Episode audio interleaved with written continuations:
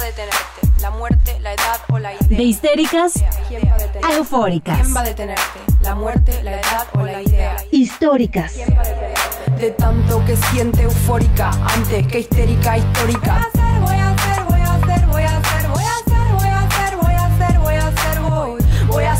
Presidenta. Hola, hola, bienvenidas al tercer episodio de la segunda temporada de Históricas. Estamos muy emocionadas de estar otra vez aquí con ustedes y todavía más emocionadas porque estamos con la primera invitada de esta temporada y es una invitada que queremos mucho, es una invitada especial que además va a estar por acá durante dos episodios. Saben que la forma que tienen para hablar con nosotras, para decirnos qué les parece, si vamos bien o nos regresamos, es Twitter, que es arroba históricas-pod. Y también tenemos un correo en el que se pueden extender un poquito más, que es históricas.podcast.gmail.com, en donde pueden eh, dar un comentario un poquito más amplio. Y yo estoy muy, muy, muy, muy emocionada por la histórica de hoy, que es Luz González Cosío Acosta. Y ya más adelante les diremos por qué todas nos choqueamos mucho con su historia. Y bueno, ustedes se preguntarán quién es esta invitada que tenemos hoy, empezando casi casi la segunda temporada con de manteles largos, dicen las mamás. Eh, bueno, nuestra invitada del día de hoy es Mel Nava Guzmán. Estamos muy, muy, muy emocionadas por tenerte aquí, Mel. Muchas gracias por aceptar la invitación y ya se darán cuenta toda la información que ella trae y por qué decidimos y por qué la invitamos y por qué se le abrió un espacio a esta mujer tan, tan increíble que desde que tuvimos las primeras pláticas ya nos dejó a las tres boquiabiertas, entonces esperemos que pase lo mismo con las que nos están escuchando. Y pues vamos a dejar que Mel se presente, que ella se apropie, de, empiece apropiándose del espacio y, y lo haga suyo. Muchas gracias por invitarme, Dani, Greta y Nay. Este es un gusto para mí estar con ustedes y poder conectar y compartir conocimiento porque es a través de la relación que tenemos con otras mujeres que podemos enriquecer nuestro, nuestra vida sin depender de la academia y mucho como de los hombres en este caso, porque pues a través de nuestras experiencias podemos saber más allá. ¿Quién soy? Soy una diseñadora de la comunicación gráfica. Eh, tengo especialidad en diseño editorial por la UAM de Xochimilco. Tengo una relación poliamorosa. Soy mamá de dos niñas. Hago trabajo sexual en línea y eh, soy entusiasta de la educación sexual completa, es decir, este, integral. Y soy amante del chocolate y odio las pasitas. Me siento alegre de tener otra en el team Odio a las pasitas, porque yo también pertenezco a ese team.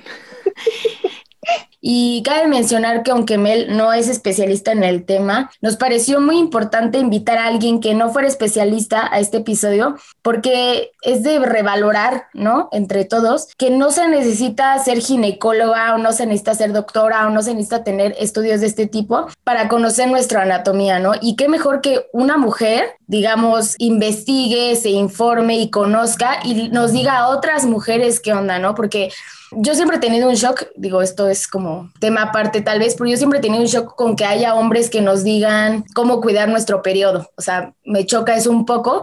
Entonces, me parece súper importante que revaloremos que las mujeres podemos conocer nuestra anatomía y, que podemos eh, informar a otras mujeres sin necesidad de tener un título o un papel que lo avale, porque creo que nadie puede conocer mejor nuestro cuerpo que nosotras mismas. Bueno, para empezar la plática y un poquito para empezar a abordar el tema, quisiera empezar contando que estos programas principalmente los, los habíamos planeado eh, empezando a hablar desde el placer femenino, pero pues con la plática nos dimos cuenta que no podíamos hablar de placer sin antes hablar de anatomía de anatomía de, nuestros cuerpos, lo que nos forma a, nosotras como mujeres cisgénero y por eso decidimos darle un poco la vuelta e invitar a Mel a dos episodios y en este pues empezar hablándonos un poquito de, de la anatomía femenina. Algo que queremos aclarar todas las integrantes de, de históricas es que vamos a hablar desde nuestra experiencia como mujeres cisgénero pero el espacio, ya saben, está abierto siempre para hablar de otras corporalidades, otras experiencias y pues claro, otras vivencias, ¿no? Entonces, bueno, ya teniendo eso claro,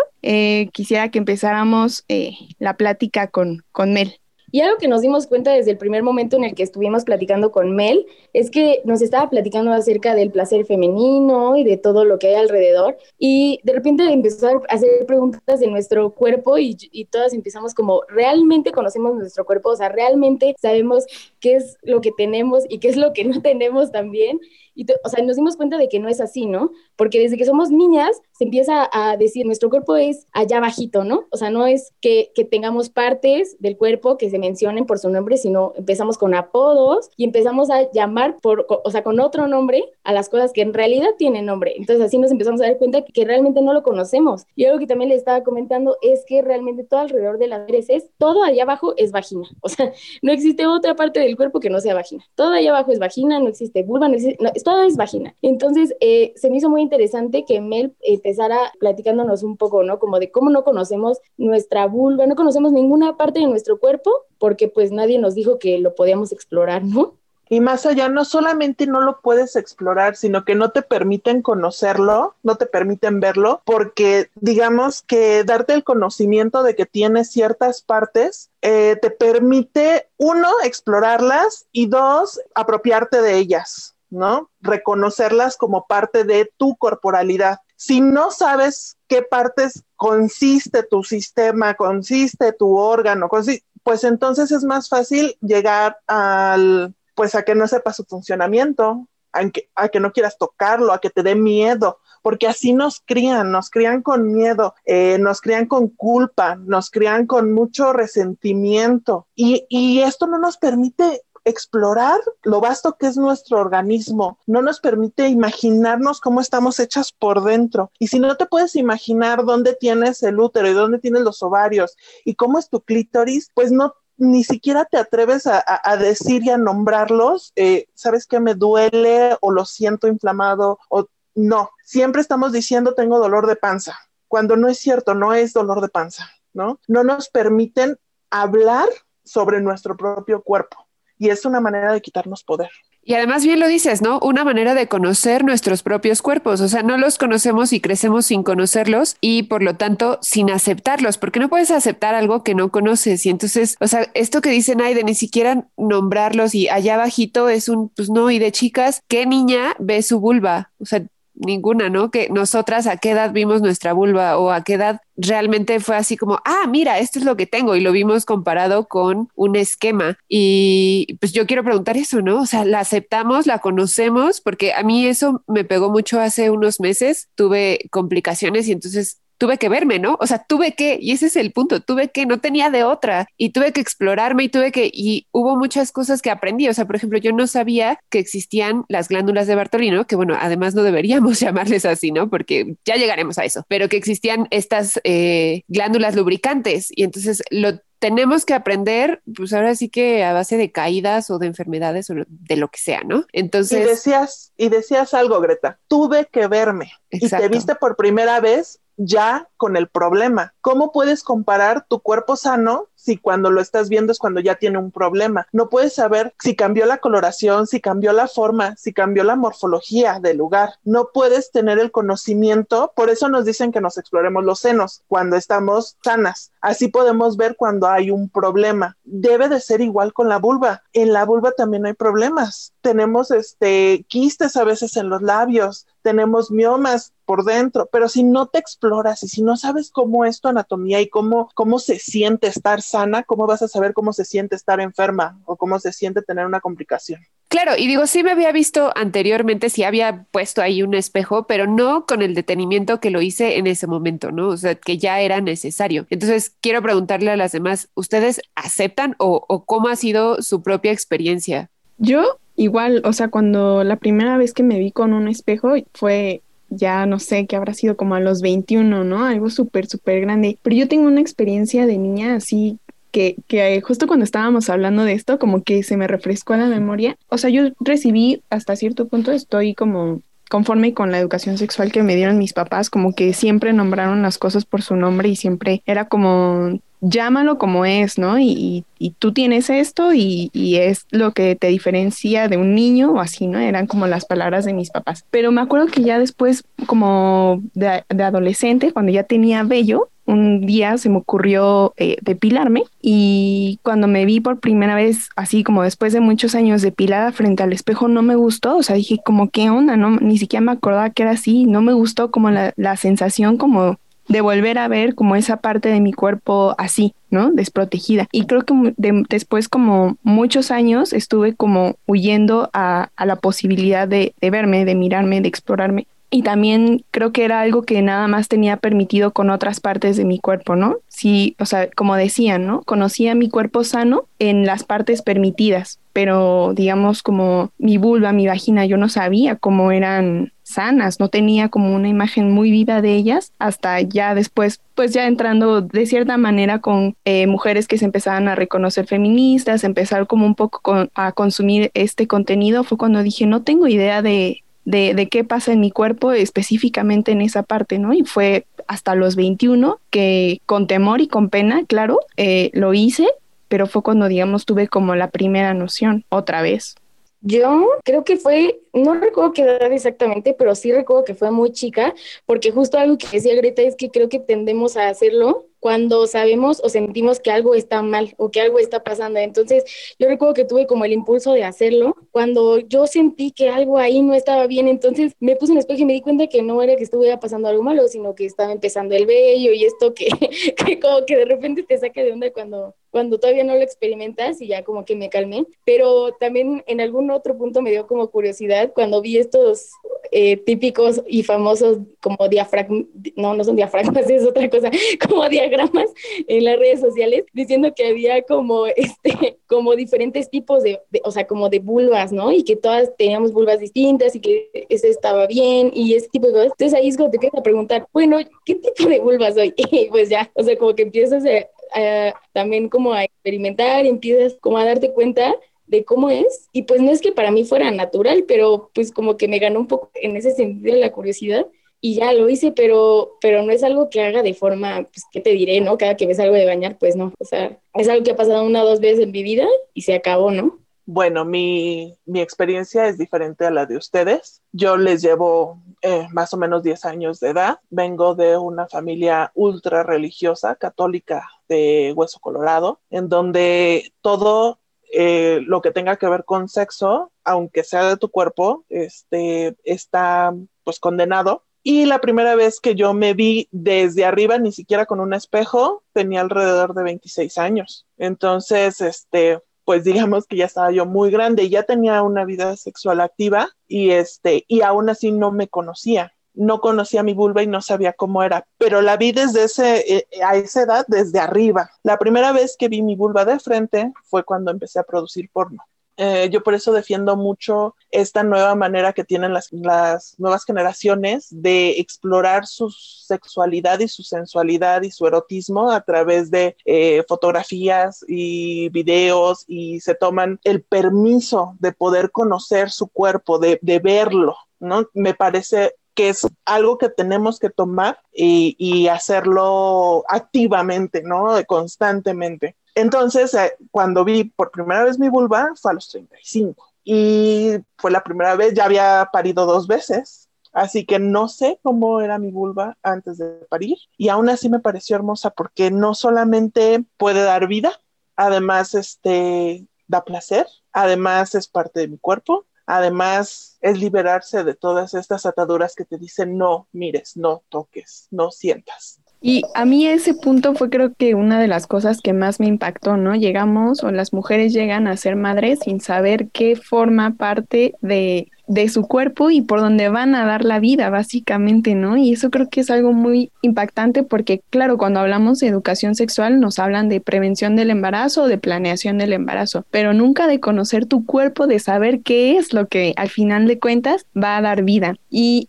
ya que estamos hablando de las vulvas, algo que a mí me, pareció también muy importante de, de, charlar con Mel es el estigma que hay alrededor de ellas, ¿no? Porque creo que es un paso difícil decidir verla y otro paso difícil aceptarla porque no estamos acostumbradas a ver representadas las vulvas, ¿no? O las vaginas o si las vemos representadas, son por estos medios de comunicación masivos que nos dicen como que solo hay un tipo de vulva. Entonces, cuando tú la ves, no te sientes, digamos, reflejada en eso y sientes que no encajas con lo que tendría que ser estéticamente bello, ¿no? De, de hablando en este caso de, de, la vagina y de la vulva. Entonces creo que alrededor encima tenemos un montón de estigmas de que si debería ser más pequeña, si debería ser más grande, si no tendría que salirse de algún lugar, si tendría que tener una coloración en específico y creo que de por sí es difícil como que aceptemos nuestro cuerpo en lo general ahora sumémosle estas pequeñas cosas, ¿no? Que tienen que además ver directamente con nuestra sexualidad y nuestra forma de vivir.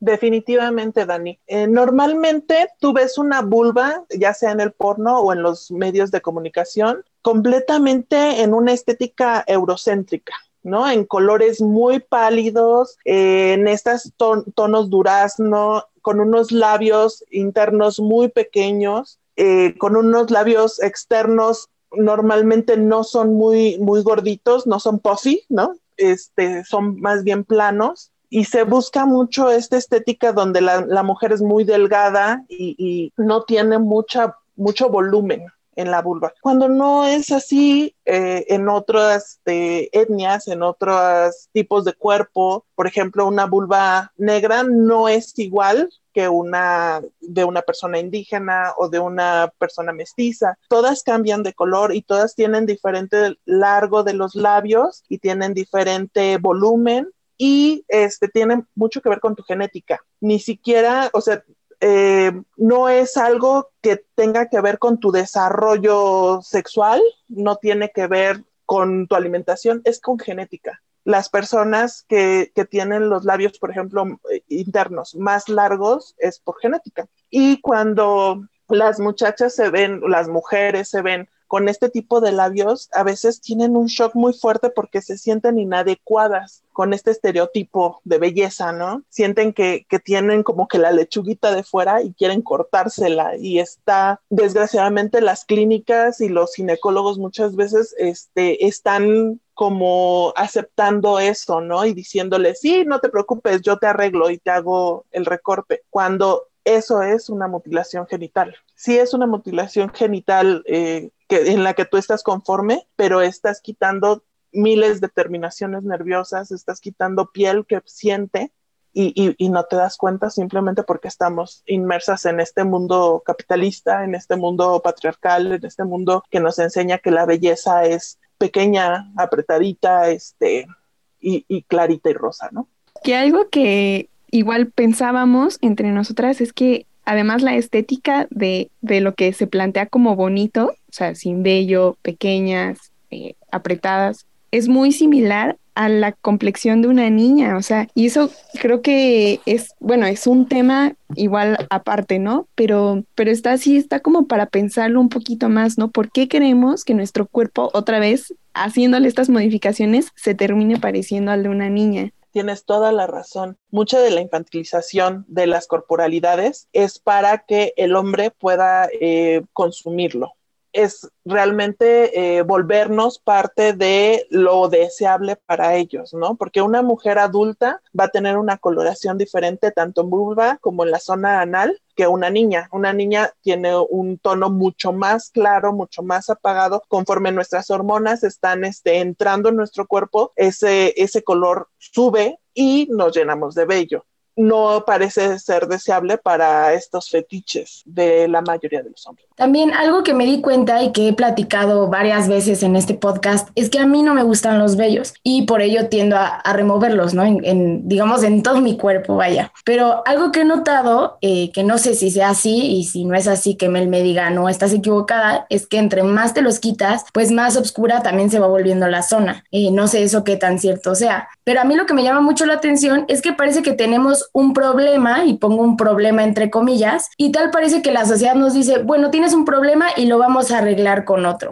¿Y a qué me refiero? Que nosotras tenemos vellos y esta sociedad patriarcal nos dice, remuévelos. Pero luego nos dan como el remedio que de hecho Greta y Dani me dijeron que existía porque yo no sabía, estas famosas como duchas vaginales que incluso ya tienen una función, que es eh, poner más clarita la zona, inhibir el vello, entonces tal parece que tenemos un problema y esta sociedad nos dice, no te preocupes, te los remueves, pero yo te devuelvo la piel este, más blanquita, yo te voy a hacer, te voy a dar este remedio que va a quitar los vellos de tu vida. O sea, ¿qué onda, no? Eso en primer lugar. También algo que nosotras hemos platicado es que todo alrededor de la vulva tiene que ver con la limpieza. Y con la limpieza nos referimos a al vello, al olor, pero pues todos sabemos que el vello tiene una función, pero esta sociedad patriarcal nos dice no, hay que removerlo porque entre menos vello, más limpio se ve la zona, pero pues esta es una exigencia que tiene el patriarcado, pero pues, ¿qué, o sea, qué costo, a qué costo lo estamos haciendo, no? Porque de ahí vienen infecciones, ya nos platicará Mel que al quitar el vello cambiamos la temperatura y por eso eh, tenemos infecciones, ¿no? Creo que es súper común que entre mujeres tengamos infecciones. Y, volviendo a lo de las duchas, sabemos que las duchas vaginales son un disque remedio, ¿no?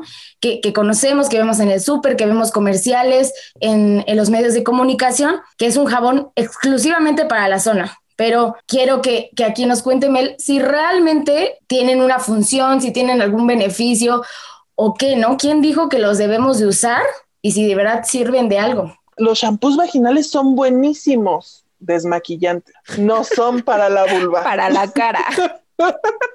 Sí, tu cara aguanta muy bien un jabón vaginal, este no le va a pasar nada y te puedes retirar muy bien tu rímel y tu, y tu maquillaje. La vulva no necesita jabones, la vulva se lava con agua solamente agua y nuestras manos, retirando cualquier secreción a través de todos los pliegues que tiene la vulva. No se necesita jabón porque el jabón tiene aún el jabón neutro, que es lo que los ginecólogos este, y los medios masivos están este, pidiéndonos que usemos. Jabón neutro tiene un 7 de pH. Nuestra vulva tiene un pH de 4.5. Entonces, al tú meterle un pH diferente a tu vulva, cambias las levaduras y las bacterias beneficiosas a la vulva y entonces es cuando tenemos problemas de infecciones y tenemos resequedad y tenemos, porque estás cambiando ese ambiente que ya tu cuerpo generó durante años o durante meses, porque a veces empiezan a usarlas desde adolescentes muy pequeñas y se generan todos estos problemas de infecciones urinarias o de infecciones dentro de la vulva y eh, resequedad, comezón y todo esto y entramos en un círculo vicioso, ¿no? Utilizamos más y más productos de higiene cuando en realidad lo que estamos haciendo es sacar de equilibrio nuestra zona genital. Igual el vello. El vello está planeado por tu genética para salir en cierta cantidad. La cantidad necesaria que necesita tu cuerpo no es la misma cantidad que necesita el cuerpo de otra mujer. Esa cantidad de vello, si tú la retiras, cambias los niveles de humedad y los niveles de temperatura los grados de temperatura que tiene tu vulva. Y también la consecuencia son infecciones y algunos otros problemas como una dermatitis, el obscurecimiento de la zona, porque los labios tienen eh, una piel muy sensible que si tú la estás frotando, su manera de, de pedir auxilio y de protegerse es producir más melanina. La melanina les da ese color más oscuro entre más los estés frotando y más les estés retirando el vello y más los estés este, manipulando con estos químicos agresivos, pues la vulva se va a seguir este, tratando de defender. Y también el vello sale mal porque lo que quiere es proteger la zona de la acidez que, tiene, que tenemos en nuestro flujo, por ejemplo, y de los cambios hormonales desgraciadamente el capitalismo lo que nos quiere hacer es que compremos más y más productos y que nos sintamos que no estamos adecuadas, que olemos mal. Cuando una vulva, pues huele a vulva, no debe de oler a campo de flores. No debe de oler a poet, ese es para el piso. Y está bien si quieres depilarte y eso te hace sentir cómoda, lo que sí debes de saber qué consecuencias te trae y no abusar de, de, estarte depilando todo el tiempo y estar atenta si tienes una reacción desfavorable. En realidad, pues tú tienes la decisión de qué hacer con tu cuerpo y si eso te hace sentir bien, está bien, no, no tienes por qué juzgarte si deseas depilar, nada más que estés atenta.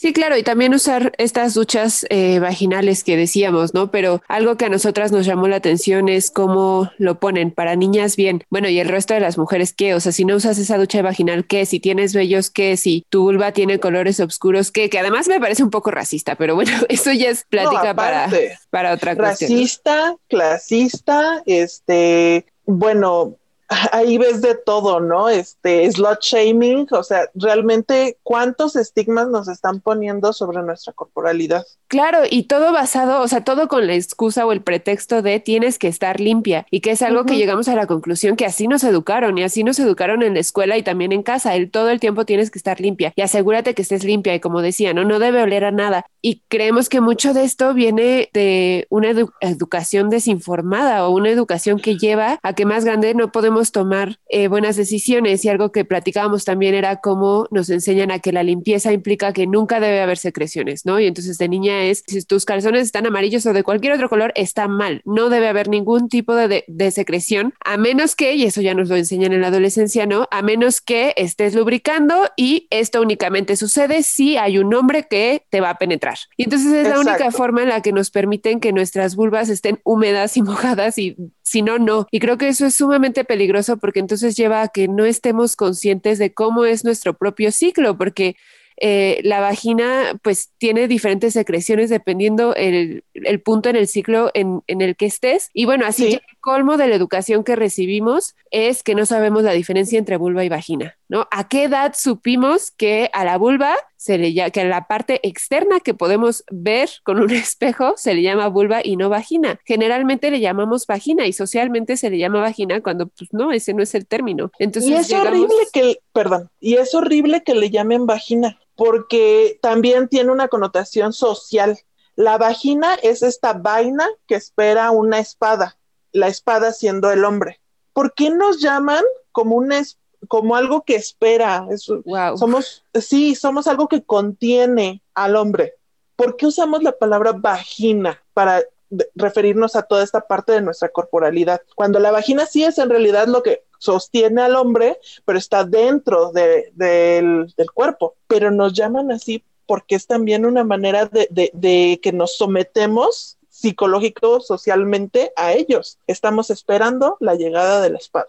Sí, bueno, y no hablemos de todas las eh, frases o connotaciones que hacen referencia a la vagina, ¿no? Eh, como el no te rajes, que son frases sumamente machistas, perdón, a la vulva, que son sumamente machistas y que hacen referencia a parte del cuerpo eh, de las mujeres. Entonces, bueno, también ahí solamente era él, tenemos muy mala educación sexual, sobre todo nuestras generaciones, y ni se diga, no quiero ni siquiera pensar nuestras madres, ¿no? Por ejemplo. Y el hecho de que hasta ahora sepamos que las mujeres también tienen próstata, o sea, ayer que nos lo decía Mel, todas así de, ¿qué? Yo por ahí ya lo había visto en un tuit de Mel, pero no es algo que nos enseñen, ¿no? ¿Y por qué no nos los enseñan? Pues porque es ponernos como iguales a los hombres. Entre más diferentes seamos las mujeres a los hombres, pues entonces ellos tienen más permiso de tomar espacios, ¿no? Porque pues las mujeres son de Venus y los hombres son de Marte. No, no es cierto, nuestros cuerpos son sumamente parecidos y tienen muchos procesos fisiológicos muy parecidos pero desgraciadamente es más fácil decir, pues las mujeres son sensibles, las mujeres lloran mucho, las mujeres no tienen el cuerpo como nosotros, cuando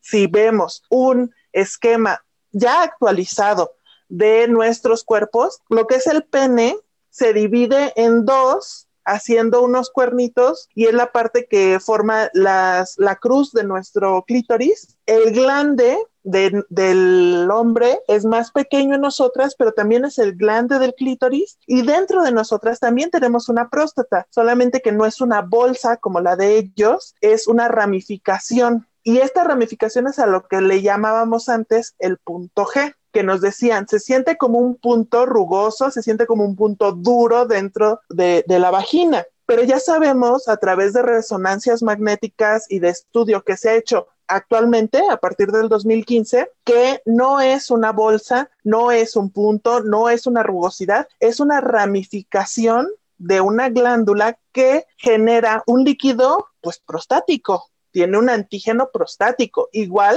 que la genera una próstata masculina. Nada más que nosotras pues no generamos lo que es el esperma, el espermatozoide, pero sí hacemos este líquido blanquecino a través de la próstata femenina.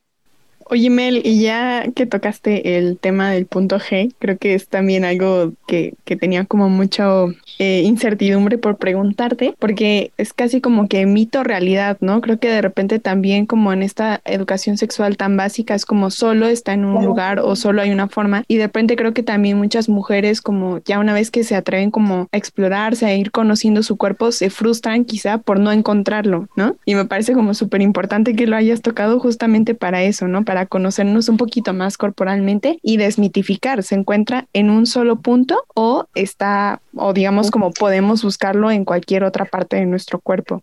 No es un punto, es como un tubito se siente como un tubo, es algo más alargado. Antes nos decían es como encontrar una moneda, pero en realidad yo les puedo acercar más la imagen en cuanto a si metes la primera falange del dedo, no debes de entrar mucho, porque decían a tres centímetros de la entrada. Y pues cuando entras tres centímetros estás demasiado atrás, es, un poquito más adelante. Con la primera falange de tu dedo, lo levantas como hacia el hueso púbico y vas a sentir esta textura como de una zarzamora, ¿no? Como de, granulitos. Esos granulitos están conectados a nuestra glándula, es, lo que se siente por fuera. Y a eso es lo que le llamamos el punto G, que en realidad pues es la próstata femenina.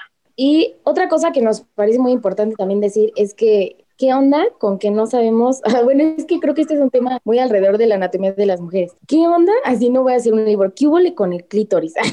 Porque es como que esta parte del cuerpo que todo el mundo sabemos que, que, que existe, pero ¿en dónde está? O sea, ¿en qué momento? Nosotras sabemos qué parte es y por ende yo creo que hay muchos hombres que tampoco saben qué parte es exactamente, ¿no? Yo les decía que yo antes creía que el clítoris era una parte eh, como ex externa, eh, que, no sé, en mi vulva, ya que en mi vulva es muy visible, vaya. Y yo siempre pensaba que era esa partecita, ¿no? Porque a mí, pues era lo que más sentido hacía. Escuchamos mucho la palabra vagina y escuchamos mucho el clítoris. Entonces, para mí, el clítoris era algo muy visible. Y luego te topas con y te das cuenta de que nada que ver, ¿no? o sea, que la parte que tú creías y le llamabas así no era. Entonces, ¿qué onda con que no, con esta, con esta parte que todo el mundo hablamos, pero que nadie sabemos en dónde está? El clítoris es enorme. El clítoris es más grande que el pene promedio. Un pene promedio en México está alrededor de 12.5 centímetros a 13. El clítoris promedio mide 15 centímetros. Así que es gigantesco, abraza toda tu vulva. El clítoris se divide en dos y tiene dos ramificaciones que son como sus raíces. Tiene unos bulbos, que es el el equivalente a los testículos y tiene el glande, que es la parte que vemos. Todos los clítoris tienen diferentes tamaños y a veces el glande más, eh, está más expuesto, está más visible y a veces se ve menos. Y sobre este glande hay un, una piel que se pliega ahí en la punta y es el prepucio del glande, igual que los hombres, el que se les corta cuando se hacen la circuncisión o pues muchos todavía lo tienen. Nosotros también tenemos esa piel que nos cubre el glande. Entonces, si tú con tus dedos jalas un poquito suavemente el, esa piel hacia atrás, puedes ver la punta de tu glande. Es una zona muy sensible, sobre todo porque no estamos acostumbradas a manipularla, no está acostumbrado a recibir este, mucha estimulación directa. Entonces, hay que primero conocer tu, tu anatomía, la, propia, ¿no? No, no, no la anatomía femenina, sino la anatomía de cada persona, para saber qué estimulación va a aguantar tu clítoris. Por eso muchas mujeres prefieren la masturbación en el monte de Venus y no dentro, no, no en el clítoris directamente. O algunas prefieren la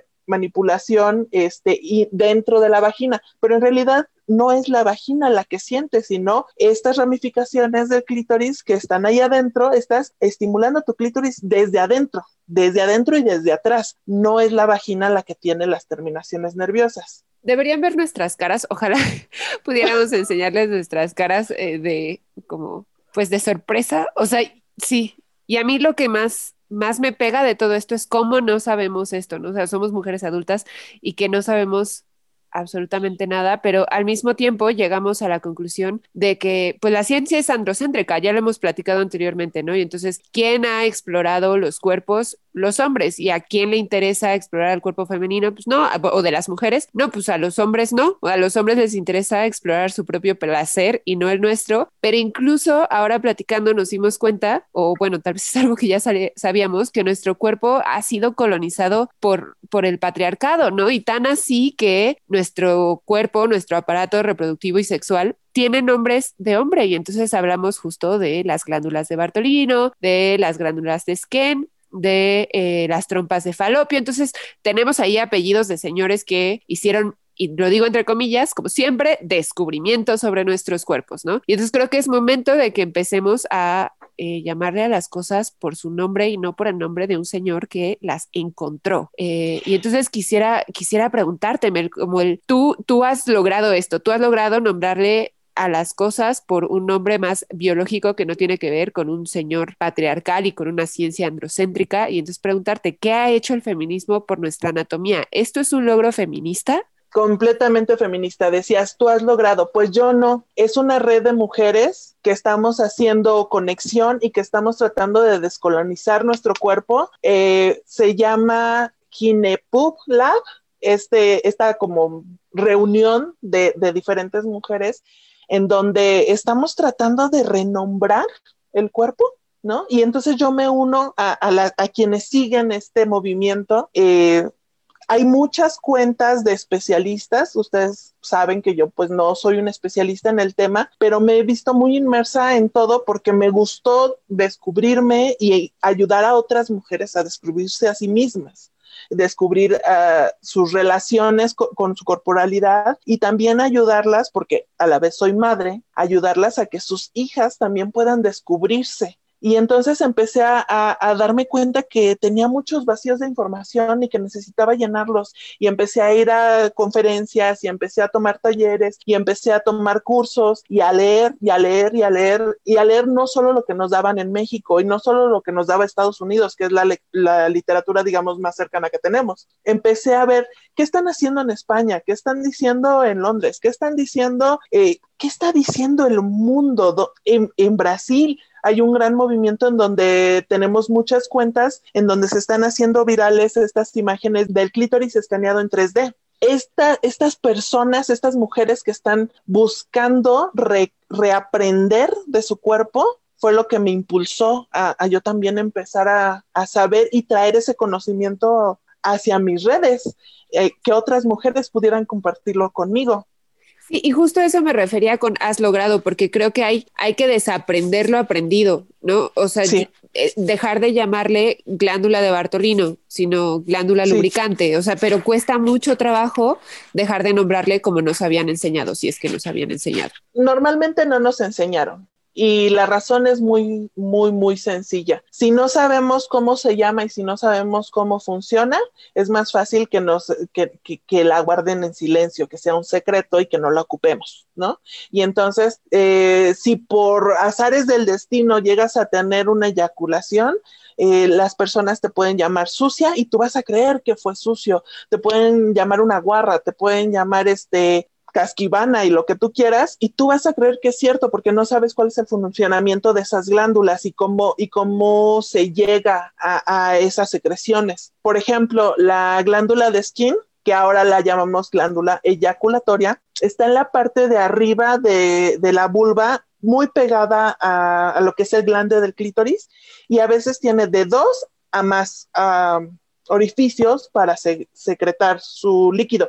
Desgraciadamente, si tú le preguntas a una mujer cuántos orificios hay en tu vulva, va a nombrar dos y tal vez tres si, si considera al ano. Pero en realidad tenemos de seis a más agujeritos, a más orificios. Nada más que son muy pequeños, como un lagrimal, pero no los conocemos. Y estas son las salidas de las secreciones de las glándulas de Bartolini, que ahora las llamamos glándulas lubricantes, y de la glándula de Skene, que es la eyaculatoria. Son dos líquidos diferentes. la lubricación se da transparente, casi líquida, y la eyaculatoria, que es blanca, espesa. Eh, las dos tienen diferentes eh, propósitos y diferentes este, composiciones químicas. La líquida, que en porno se le ha llamado squirt, tiene una composición parecida a la orina, pero además tiene antígeno prostático.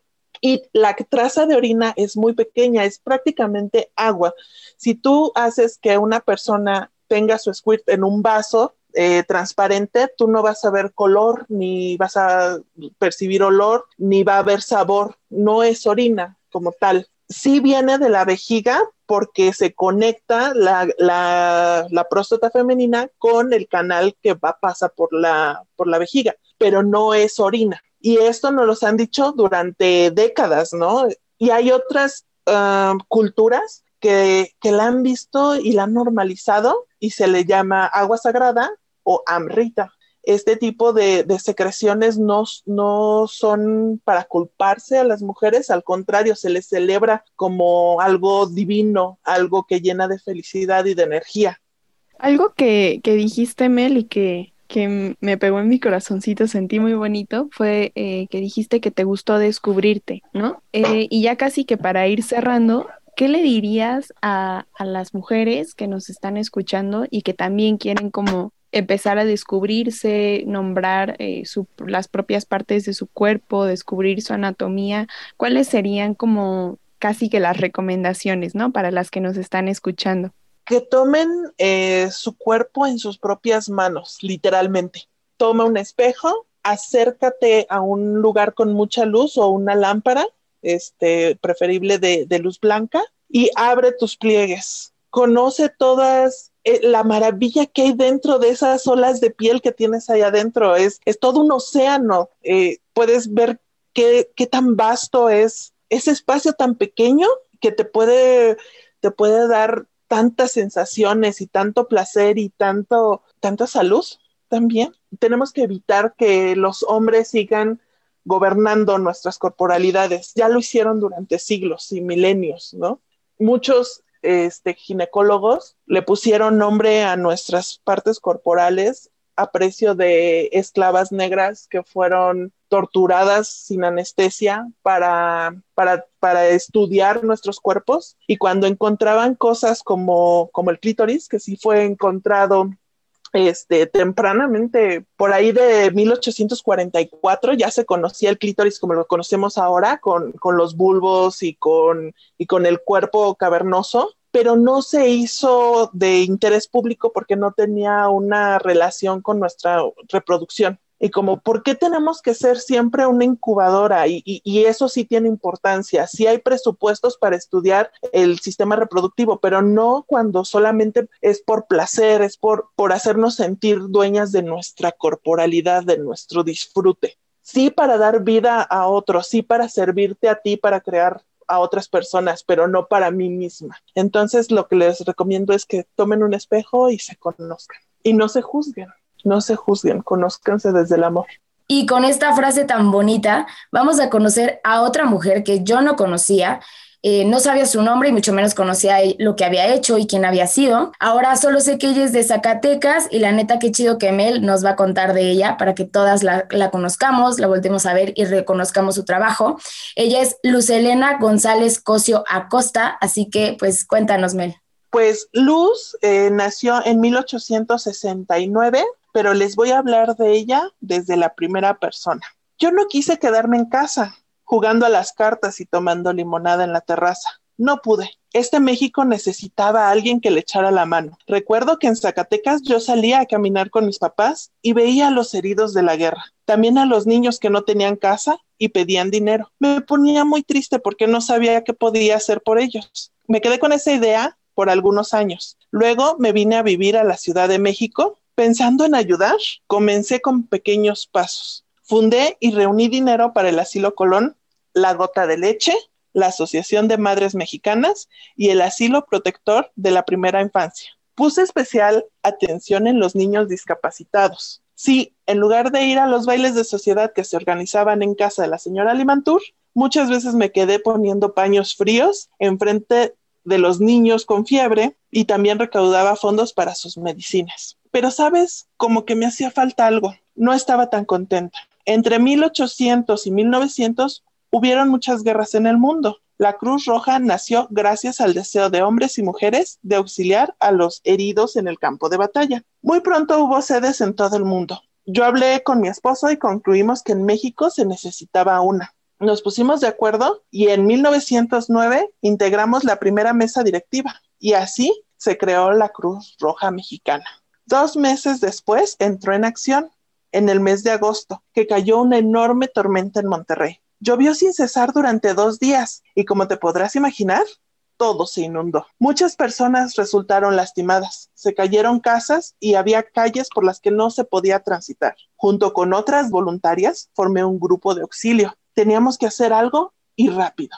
Rescatamos a muchas personas y las llevamos con los doctores que nos apoyaban. También les ofrecimos agua purificada y comida para que pudieran desayunar, comer y cenar todos los días cuando no estuvieran en albergues temporales. Nos fue también con lo que hicimos en Monterrey que todo el país se enteró, hasta el mismísimo presidente. Estoy muy orgullosa de lo que sucedió después. El 21 de febrero de 1910 se expidió un decreto presidencial que reconocía oficialmente a la Cruz Roja Mexicana. A partir de entonces se estableció el primer grupo de damas voluntarias y así estamos aquí ayudando con todo lo que podemos. Sin duda, uno de los mujerones que pues, nadie sabe de ella, ¿no? Luz Cosío Acosta, como que no escuchamos de ella y ella fundó la Cruz Roja Mexicana, o sea, fundó cuántas asociaciones y cuántas escuelas y ayudó en orfanatos y en asilos y en y nadie sabe de ella y entonces me parece súper importante que empecemos a, pues sí, a recuperar a las mujeres que estuvieron en la historia, en la medicina y pues sobre todo mexicanas. Y bueno, si no me equivoco, esta eh, es del libro Mexicanas que hicieron historia, ¿cierto? Así es. Había una vez mexicanas que hicieron historia. Sí, también para recomendarles por ahí el libro, ¿nos puedes dar un poco más de información para quien quiera acercarse a este libro que es buenísimo para reconocer a las mujeres mexicanas? Está escrito por Pedro J. Fernández, es de la editorial Alfaguara. Sí, bueno, les recomiendo este libro, por ahí tiene, lo platicamos, por ahí tiene una o dos historias que pues están escritas desde la perspectiva de un hombre, entonces eh, les recomiendo mucho para que conozcan a las mexicanas, pero siempre con pues la visión crítica, ¿no? De, de quién está escribiendo, eso sí, pero pues ahí los esfuerzos que se han hecho con los años. Y, ahora que ya conocemos un poquito más quién es eh, Luz Elena, la verdad es que a mí lo que, digamos, me, me da mucho sentimiento eh, de alguna forma, cada vez que hablamos de una mujer nueva, es darme cuenta de cómo esta sociedad me ha hecho creer que todo lo que tenemos tiene la cara de un hombre, ¿no? O sea, si hace, o sea, si antes de conocer a Luz Elena me hubieran preguntado o, o yo me hubiera cuestionado quién creó la Cruz Roja Mexicana, en mi imaginario y creo que en el imaginario de muchas mujeres sería un hombre, ¿no? Y, creo que es lo que el feminismo y estos espacios están brindando, quitarnos como la venda de creer que todo es creado por un hombre y que, y que hay muchas mujeres que estuvieron, están y van a estar creando estos espacios para el bien común y creando cosas súper, súper, súper chidas. Entonces hay que valorar muchísimo lo que Luz Elena y muchas, muchas mujeres han hecho a lo largo de la historia y quitar del imaginario colectivo que todo se hace porque un hombre lo hizo, ¿no? Que aunque no lo digamos, creo que no, me atrevo a decir que no soy la única que seguramente piensa que todo ha, ha sido hecho por un hombre.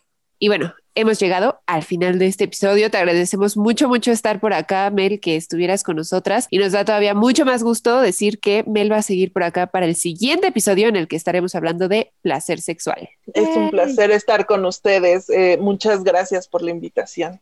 Nos vemos. Gracias, Mel. Bye. No, gracias a ustedes. Bye. Históricas. Compañía sonora y sorora.